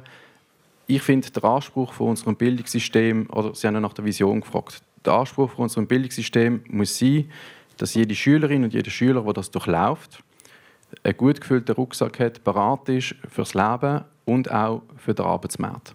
Ich glaube, da haben wir noch Steigerungspotenzial. Ich glaube, das wird kaum, kaum bestritten, dass wir dort noch Luft nach oben haben. Dort müssen wir auf jeden Fall ansetzen. Was mir in der, in der Bildungsdiskussion, was ich finde, oft auch vergessen geht, wir haben jetzt viel über Volksschulen geredet, es wird auch viel über Berufsbildung geredet, ist die Universität. Wir haben eine unglaublich wichtige Institution mit der Universität. Die ist fundamental wichtig für den Wohlstand von unserem Kanton. Wir sind Forschungs- und Innovationsstandort und wir müssen alles daran setzen, dass die Universität auch in Zukunft die nötigen Mittel hat, um diesen Auftrag zu erfüllen. Und das ist keine einfache Aufgabe. Wir haben Verhandlungen mit dem Kanton Basel-Landschaft vor uns für die nächste Leistungsperiode. Ähm, wenn man sich die finanzielle Situation von unserem Nachbarkanton anschaut, die ist nicht so rosig, wie es bei uns im Kanton Basel-Stadt der Fall ist. Das heißt, es werden ganz harte Verhandlungen. Ähm, also dort ist sicher auch etwas, wo wir müssen, müssen ansetzen müssen. Da habe ich vorher noch eine Hand gesehen. Ist die Frage immer noch? Äh, mein Name ist Graham Lancashire. Ich habe gesehen, dass Basel schon seit langen Jahren mit einer zu hohen Maturitätsquote kämpft. Und mich würde interessieren, was die potenziellen ED-Chefs für die Stärkung der Lehre machen in Basel-Stadt. Mustafa Adici. Also, ich denke, hohe Maturitätsquote ist ein wichtiges Thema. Aber ich denke, vor diesem Thema sollten wir unsere Volksschule verstärken. Wenn unsere Kinder aus dem SEC 1 mit einem starken Rucksack unterwegs sind, dann höhere Maturitätsquote wird überflüssig sein, meiner Meinung nach. Weil viele werden eine gute Lehrstelle finden. In unserem Kanton, viele Firmen gewährleisten unseren Kindern keine Lehrstelle. Sie wollen aus Deutschland, die ein Abitur hatten, oder in den Nachbarkantonen andere Kinder. Und dann viele Kinder werden eine Lehre machen. Und damit viele, die, die jetzt vielleicht in, äh, in einen B-Zug gehen und dann Gymnasium vorhaben, die werden eine äh, Berufslehre machen. Und dann Berufsmaturität interessant gestalten. Schweizweit die Berufsmaturitätsquote ist in unserem Kanton niedrigste. Und viele Kinder, die Berufsmaturität machen wollen, die sind ja nicht mehr unter dem Hut der Familie. Denen sollten wir Stipendien ermöglichen damit sie auch eine Berufsmatura machen können. Und ich denke, äh, somit könnte äh, automatisch auch äh, das Interesse mehr, äh, eine äh, Matura, also so direkt Gimmi zu besuchen, wird es weniger sein. Bei mir wäre das Rezept für die Stärkung der Berufslehre ganz klar auch äh, eine Aufgabe von der Regierung, vom Regierungsrat, vor allem das Prestige von einer Berufslehre zu erhöhen. Ich habe das Gefühl, Matur und dann Studium ist das höchste der Gefühle, dann ist man safe und die Lehre ist dann eher so die zweite Option. Und das stimmt einfach nicht. Ich habe das am eigenen Leib davon erfahren. Ich habe eine KV-Lehre gemacht und bin jetzt Inhaber von einem Unternehmen, das 130 Leute beschäftigt. Also man kann auch mit einer Berufslehre eine sehr eine gute Karriere machen. Und ich glaube, das ist in den Köpfen der Jugendlichen, aber auch von den Eltern oder gesamtgesellschaftlich ist das halt einfach eine Herausforderung, dass wir Durchlässigkeit von unserem System, also wenn man eine Berufslehre macht, kann man äh, mit der Berufsmatur und der Uni einen Weg noch, noch Akademiker werden. Ich glaube, das müssten wir mehr können in die Köpfe von, von den verschiedenen Anspruchsgruppen hineinkriegen. Und dann ist es vor allem ähm, eine Frage von der, von der Qualität der Schüler, Schülerinnen auch, wie die man sie vorbereiten auf die Lehre, damit sie dann auch entsprechende Lehrstellen kriegen. Und da würde ich auch das Gewerbe, also die ausbildenden Gewerbeverbände sehr nah an die Sekundarschulen holen, sodass die Jugendlichen, die Kinder, die Schüler, Schülerinnen auch eine Idee kriegen dafür, was können sie machen. In der Regel ist das Problem, dass man gar nicht weiß, was man werden in diesem Alter, oder? und dass man möglichst viel Anreiz kriegt, sich für eine Berufslehre zu entscheiden. Also da hat die eigentlich noch Haufen Rezepte, wie man das könnte äh, angehen. Ich denke, wir müssen verschiedene Personengruppen ansprechen für das. Ähm, das Erste ist, da hat der Scherm absolut recht, die Zusammenarbeit mit der Wirtschaft. Meine, die Wirtschaft, die Unternehmen, die KMU, die suchen ja Lehrabgängerinnen und Lehrabgänger. Und hier die Zusammenarbeit mit den Schulen noch zu verstärken, glaube ich, ist gut. Dann sicher auch mit den Lehrpersonen. Ich glaube, wir müssen sie noch stärker ähm, in die Pflicht nehmen, aufzuklären, was eigentlich man alles kann erreichen kann, wenn man eine Berufslehre absolviert. Ich glaube, dort können wir noch, noch zulegen. Das hat auch damit zu tun, ohne das als Vor Vorwurf verstanden zu wissen, dass Lehrpersonen ähm, halt Akademiker sind, die Berufslehre zum Teil auch gar nicht kennen. Das ist, liegt einfach in der Natur der Sache, aber ich glaube, sie kennen das von dem her auch nicht. Ich glaube, dort können wir auch noch äh, investieren. Und dann ist es natürlich auch das Elternhaus. Das Elternhaus spielt auch eine große Rolle, ein großer Druck, dass Kinder quasi in, in der, auf den Maturitätsweg gedrängt werden. Kommt, der Druck kommt zu einem großen Teil auch aus dem, aus dem Elternhaus. Und ich glaube, das hat zum Teil auch mit Prestige zu tun, das ist richtig, aber zum Teil auch zu wenig Kenntnis darüber, wie unser duales Bildungssystem funktioniert. Und ich glaube, dort können wir auch mit Aufklärungsarbeit einen großen Beitrag leisten. Muss denn die Maturitätsquote ab? Ist man sich da einig? Ja, also momentan ist sie zu hoch. Also wir sehen das auch an den Studienabbrüchen der, äh, von der Maturanden, der Maturantinnen, die aus dem Basisschulsystem kommen. Und die können dann zwar an die Uni, aber sie, sie droppen dann wieder raus. Also dann, dann dort merkt man, dass es, dass es nicht ganz stimmt. Oder? Und dass gewisse oder viele Jugendliche besser aufgehoben gewesen wären, in einer Lehrstadt einfach einmal Matur zu machen und dann gar nicht wissen, was ich überhaupt studieren und dann ab, abbricht. Oder? Und das ist, ich glaube, es, es spricht äh, alles dafür, die Matur äh, Maturitätsquote zu senken und die Berufslehre äh, zu stärken. Das muss der Weg sein. Ja, ich, ich glaube, das, was der Scherm dir sagt, ist, ist korrekt es ist vielleicht nicht so sehr die Maturitätsquote, sondern die GIM-Quote oder die Mittelschulquote. Also die, die reingehen und dann, dann halt das nicht schaffen und ein Frustrationserlebnis haben. Also das Ziel eines Bildungssystems muss ja sein, dass man die jungen Menschen äh, so in Bahnen bringt, dass sie nicht einfach frustriert irgendwann abfallen und nochmal mit einem Leiterli drauf oder im schlimmsten Fall ganz rausfallen, ganz rausgehen. Und das klingt uns nicht überall so, wie es gelingen müsste. Sprich, es, es ist besser, wenn wir die Berufsbildungsquoten erhöhen können, weil wir wissen, dann gibt es weniger Frustrationserlebnisse bei jungen Menschen. Und das muss das Ziel sein. Also dann muss die Eintrittshürde ins Gymnasium höher werden? Ja, das haben wir ja gemacht, zu einem gewissen Grad, mit dem Notenband. Ich glaube, viel mehr dort, und da bin ich jetzt einfach Realpolitiker, ist nicht mehrheitsfähig, ist nicht möglich. Also eine Aufnahmeprüfung aller Zürich mit all diesen Nebenwirkungen, die das hat, das sehe ich in Basel nicht. Und darum glaube ich, ist, ist der Anreiz ist nicht äh, Hürden aufzusetzen oder quasi zu, zu, verbieten, sondern einen Anreiz zu setzen, dass man wirklich noch mehr überzeugt, wie es der Luca und Jason gesagt hat, noch mehr Leute überzeugt. Gerade auch die, die aus dem Ausland zu uns sind und aus ihrem Umfeld, wo sie herkommen, die Berufsbildung einfach nicht kennen, die noch mehr erreicht und zeigt, was das duale System in der Schweiz kann. Und ich meine eben, wir haben ja doch ein tolles Beispiel von einem erfolgreichen Unternehmer mit, einer, mit einem Berufsbildungsabschluss und zum Beispiel gibt es ganz, äh, ganz viel, vom UBS-Chef bis zum Jérôme Thierry. Also äh, ich denke, dass unser Problem nicht höhere Maturitätsquote ist. Unser Problem ist, dass schweizweit von den SEC 1 Abgänge bei uns dass ein großer Teil keinen Anschluss findet. Also mehr als 15 Prozent. Wir sind schweizweit, also ganz am oberen äh, Teil. Und auch wenn man äh, nochmals den Schweizer Durchschnitt anschaut, ca. 9,2 Prozent 25-Jährige haben keinen 6-2-Abschluss. Und in unserem Kanton ist diese Zahl über 15 Prozent. Also das heißt, wir sollten das, äh, die Volksschule verstärken, die Frühförderung verstärken.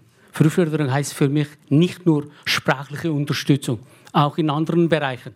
Damit kommen wir auch mit den Eltern noch schneller in äh, Verbindung, dass die auch unser Schulsystem kennen, die bei uns nicht in der Schule waren oder unser Schulsystem nicht kennen. Also wenn unsere Volksschulabgänger weiterhin schwach sind, spielt es keine Rolle, ob sie in weiterführende Schulen gehen oder Lehr äh, eine Lehre machen oder Gimmi, Abbruchsquote wird immer hoch sein. Und auf der anderen Seite in einer Stadt, dass die Gimmi-Quote höher ist, also ich denke für mich, dass es etwas ganz Normales ist. Wir können es nicht mit dem Schaffhausen vergleichen. Bei uns ist es dann, ähm, es geht in eine andere Richtung. Und übrigens, wir sind auch eine Uni- und Forschungskanton. Ich wäre froh, wenn wir möglichst viele ähm, Uni Studierende hat, hätten, die auch in vielen Bereichen, wir haben auch erreicht als Kanton, dass wir weiterhin Innovation und Forschung äh, von ihr äh, machen können. Dann habe ich dort in der dritten Reihe eine Frage gesehen. Mich wundert, dass man bis jetzt noch kein Wörtchen über den Verkehr gesprochen hat. Äh, da steht doch ein Problem an. Äh, zum Beispiel mit Querung vom Rhein mit der Eisenbahn. Äh, wie, wie stehen Sie dazu? Soll das kommen? Ich glaube, Sie müssen ah, Ihre Frage noch mal stellen. Geht es ums Herzstück? Ja. Herzstück von der Regio S-Bahn. Ist, ist jetzt natürlich nicht Kernthema heute Verkehrspolitik, weil das Verkehrsdepartement nicht frei wird, aber Sie können selbstverständlich äh, gerne schnell Ihre Meinung dazu sagen, Jérôme Thierry. Ja, also ich habe kurz probiert, von Verkehrspolitik anzusprechen. Ja. Ähm, ich finde das Herzstückprojekt äh, zehnmal sinnvoller als der Rheintunnel, so viel ist klar. Ähm, das ist halt ähm, schwierig für uns, äh, Basel-Stadt hier selber vorwärts machen. Äh, da brauchen wir den Bund, das ist ein Bundesprojekt. Und dort ist es, glaube ich, wahnsinnig wichtig, dass wir uns dann im Regierungsgremium einig sind und an einem Strang ziehen, auch mit den Baselbieter KollegInnen und möglichst viel äh, Druck aufbauen auf Bern, damit wir können die äh, den, den, Ausbau machen mit dem Herzstück. Und da, da stand ich voll dahinter und wollte mich entsprechend einsetzen. Also äh, der öffentliche Verkehr ausbauen, möglichst gut machen für alle, eben, dass wir weniger Pendler, Pendlerinnen auf der Straße haben, finde ich absolut das richtige Rezept, um eben auch die Straße zu entlasten. Ich, ich meinte, wir sind uns auf dem Podium alle einig, dass das Herzstück eine gute Sache ist. Ähm, da müssen wir auch alle zusammenstehen, um das im Bundesbahn voranzubringen. So wie uns das beim Rheintunnel wo ich sehr stark der Befürworter ja auch schon gelungen ist. Dort ist es uns endlich nach vielen Jahren gelungen, die nötigen Gelder zu freimachen. Das Projekt wird mit Hochdruck vorantrieben. Und es ist ein zentrales Infrastrukturprojekt zur Entlastung der Quartierbevölkerung. Es ist ja vorher kurz angetönt worden, es braucht flankierende Maßnahmen, damit die Quartierbevölkerung höhere Lebensqualität hat. Der Rheintunnel ist die flankierende Maßnahme. Ist die Maßnahme, die dazu führt, dass der Transitverkehr unterirdisch unter der Stadt durchführt, international. Zudem gibt es keine Alternative. Wir haben es im Tele Basel diskutiert. Ich habe gefragt, Jerome, wo soll denn der internationale Transitverkehr durchkommen? Du hast keine Lösung können präsentieren, wo der alternativ durch soll. Oder? Mit dem, dem müssen wir irgendwie bewältigen. Und der beste Weg dafür ist, dass der unterirdisch durch soll, damit oberirdisch die Osttangente ihre Sammelfunktion, die sie ursprünglich eigentlich angedenkt hat, damit sie diese Funktion wieder wahrnehmen kann. Ja, also wir, wir, gewinnen überhaupt nicht mit diesem Projekt. Wenn du die Strassenkapazitäten ausbaust, wirst du mehr Strassen, äh, mehr Verkehr äh, kriegen und dann kannst du die Ost Osttangent äh, bleibt dann voll. Also das ist einfach ein Verkehrsprojekt von von vorgestern oder von gestern. Und in 15 Jahren, wenn das einmal steht, vielleicht, haben wir 15 Jahre lang Dreck, Staub, Verkehr und Unfallgefahr gehabt in Biersfeld, in der Breite und in der Drehrosen. Also das ist, das kannst das du schon ein hochproblematisches Projekt. Das kannst du schon behaupten. Nur in all diesen Jahren haben wir einfach Tag für Tag massiven Stau auf dieser Osttangente. Das ist hoffnungslos überlastet. Und einfach zu sagen, das lassen wir halt so und schauen halt, was rauskommt, ja, das du musst, du musst Mobilitätsformen von der Zukunft haben. Du kannst nicht auf, auf den Verkehrsträger weiterhin setzen und ausbauen. Los, der internationale Transitverkehr Verkehr kommt nicht mit dem Lastenvelo. Ja, aber du kannst verlagern äh, mit dem trimodalen Terminal zum Beispiel oder in Cargo Souterrain ab. Aber oben auf der Fläche, bei den Leuten, bei den Menschen, dort kannst du nicht so ein Projekt umsetzen. Ferienverkehr durch die Osttangente willst du über die trimodale Terminal abwickeln? Oder über die Bahn. Also jetzt dann Konradin, du und ich. Dann ja, ja, nein. Bin dir auch noch so, Also mein Beitrag zum Rheintunnel äh, habe ich schon gesagt, aber danke für die äh, Frage. Also Herzstück, äh, äh, S-Bahn, ähm, die sind Ideen, die seit äh, 30, 40 Jahren im Raum sind. Und äh, Herzstück, ja, Bundesvorfinanzierung, äh, es ist geplant 2045. Leider, es wird noch sehr viel Zeit brauchen. Äh, S-Bahn hat Zürich uns vorgemacht. Also es ist auch ein Bereich leider, dass wir ziemlich verspätet daran waren und jetzt leiden wir darunter. Aber ÖV in, in, im Kanton, also Traumnetz 2030, da gibt es vor uns sehr viele Herausforderungen. Ich hoffe, hoffe, dass wir in diesem Bereich vielleicht entwick schnell Entwicklungen machen könnten. Also, Herzstück auf jeden Fall. Es ist das Generationenprojekt. Ritunnel auch auf jeden Fall. Meine, äh, viele von Ihnen erinnern sich noch an die Kämpfe, die es um die Nordtangente. Wenn man jetzt sieht, was das ermöglicht hat im Santi Hans um den Voltenplatz herum, das ist ja eine ganz andere Welt heute. Man kann dort, es ist ein lebenswertes Quartier geworden, was früher ein Asphalt- und Abgas äh, Zentrum war. Und so kann es auch sein bei dem Ritunnel. Und das ist übrigens auch die Meinung vom grünliberal SP dominierten Regierungsrat, einfach so viel noch auch zum Thema Mehrheiten. Wir sind als Regierungsrat überzeugt, dass wir die Generationenprojekte vorantreiben müssen. Zürich hat uns da vor sich hingetrieben, hat es uns vorgemacht, schon vor vielen Jahrzehnten, wie man es machen kann. Und wir dürfen einfach die gleichen Fehler nicht nochmal machen. Ich finde noch interessant, dass Sie sagen, dass der Regierungsrat dominiert wird von den Linken und den Grünliberalen zusammen. Ja, ist ja Mehr also, es ist ja viel jetzt so über Mehrheiten geredet worden und das ist die Mehrheit. Ich sage das nicht zum, genau. zum Illustrieren. Wir agieren als Team und es geht darum, dass die Persönlichkeiten dort sind, die ja, äh, auch wirklich bereit sind, so eine Verantwortung zu übernehmen für so ein Generationenprojekt. Ja, es ist äh, keine rot-grüne Mehrheit, aber ich hoffe mir, dass ja, es bald gesagt. im Kanton möglich wird. Ja. Haben wir noch Fragen? Vielleicht der letzte. Mein Name ist Stefan Goldiger. Ich merke jetzt, wir sind beim Verkehr und das wird sehr unterhaltsam da vorne. Jetzt habe ich vielleicht noch eine Frage. Seit ein paar Tagen hört man, im Baselbiet will man eine Steuer für Velo. Herr Thierry, wie stehen Sie dazu? das in Basel zu machen, natürlich. Es ist ein Vorstoß, müssen wir vielleicht schnell erklären, ein Vorstoß ja. im Landrat von einem FDP-Landrat, der möchte, dass man künftig auch Velo besteuert und nicht nur Auto. Ja, ja, da würde ich wundern, wie, wie das denn genau ausformuliert ist, wie man das machen will. Ich, äh, Sie können sich vorstellen, ich bin dagegen, weil ich der Meinung bin, dass äh, die, die zu Fuß unterwegs sind oder mit dem Velo, also die, die wenig Platz brauchen, die sollte man dafür belohnen, dass sie keine Steuern zahlen. Weil für mich ist die Lebensqualität in einer Stadt hängt sehr davon ab, wie die Menschen den Platz nutzen können. Und das ist ja immer die Diskussion in Basel-Stadt haben wir, haben, nehmen die Autos zu viel Platz weg und nehmen darum wichtige Fläche für Bäume, für Grünfläche, für Kinder zum Spielen. Und ich bin ganz klar der Meinung, dass Auto, also dass das private Eigentum äh, nicht unbedingt so auf der, auf der Straße oben sein, sondern irgendwo sonst versorgt und es auch nicht möglichst viel Anreiz sollte geben, sich mehr davon zu kaufen. Und beim Velo ist es umgekehrt. Dort würde ich sagen, äh, je, je, mehr Velo wir verkaufen, desto bessere Lebensqualität kriegen wir an. Und ich, ich denke da halt immer so an Amsterdam und in Kopenhagen, wo es mir einfach gefällt vom Verkehr her. Sie haben noch eine Nachfrage? Ja. Äh, Herr Thierry, in der Stadt nimmt das Auto nicht mehr Platz weg als das Velo. Wenn ich schaue, wie viele Velo fahren, wie viele Kisten Velo unterwegs sind, da habe ich das Gefühl, da haben wir mehr Velo in der Stadt oder Platz brauchen. In der Stadt. Ich würde das bezweifeln. Gibt es noch jemanden auf der Bühne, der Sympathie hat für die Velosteuer? der Herr Jess war ganz schnell mit dem Mikrofon wegmachen.